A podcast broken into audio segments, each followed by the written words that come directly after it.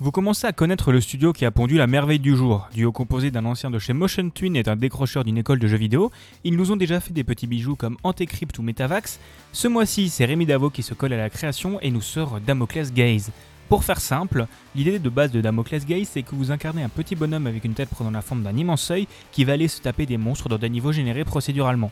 Donc en soi, Damocles Gaze pourrait être qualifié d'un mix entre un twin stick shooter et un roguelike. Comme dit précédemment, vous combattez les ennemis dans 5 niveaux différents composés d'à chaque fois 3 paliers.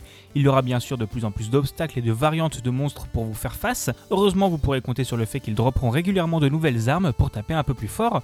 Entre les fusils d'assaut, bazooka ou mitrailleuses, vous aurez quand même un large panel d'actions. À la fin de chacun des niveaux, vous pourrez débloquer une nouvelle amélioration sous la forme d'une carte parmi les 22 du tarot de Marseille. Vous savez, le chariot, la mort. Chacune vous apportera un bonus mais également un malus. Par exemple, vous gagnez de la vie quand vous tuez des ennemis, mais toutes les 3 secondes vous en perdez. Ce genre de truc. Après avoir combattu 3 fois avec une carte, vous pourrez même commencer votre partie avec ce modificateur, de quoi amener pas mal de rejouabilité. Mais voilà, vous commencez à connaître Pancake délicieux et ça ne pouvait pas être un simple twin stick shooter. Ici l'idée est que la run durera exactement 12 minutes. Donc contrairement à un roguelike, la mort n'est pas synonyme de la fin de partie. Vous reviendrez simplement au palier où vous en êtes, remis à zéro, donc avec de nouveau plein de monstres partout. Et à la fin des 12 minutes, pendant les 90 ultimes secondes, vous arrivera dessus un boss qu'il ne faudra pas vaincre, mais infliger le maximum de dégâts. Plus vous ferez de dégâts, plus haut sera votre score, en sachant que votre niveau atteint servira de multiplicateur. Au niveau des graphismes et du son, on est aussi sur du très haut de gamme. Rémi a fait le choix de partir sur une palette de deux couleurs, par défaut noir et blanc, mais a réussi à conserver une lisibilité très bonne. Vous pourrez même changer la palette dans les options pour quelque chose qui vous agressera peut-être moins les yeux. Pour la musique, Pantadrangle a encore fait un travail formidable, nous livrant une bande son vous mettra dans une ambiance de fou. Pour conclure, je suis totalement tombé sous le charme du jeu.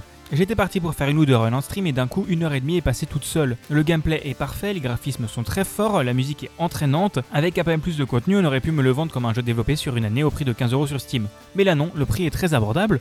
En effet, vous pouvez trouver le jeu pour 6$ sur itch.io. Et si vous voulez découvrir les autres créations du duo, je ne peux que vous conseiller de regarder leur Patreon.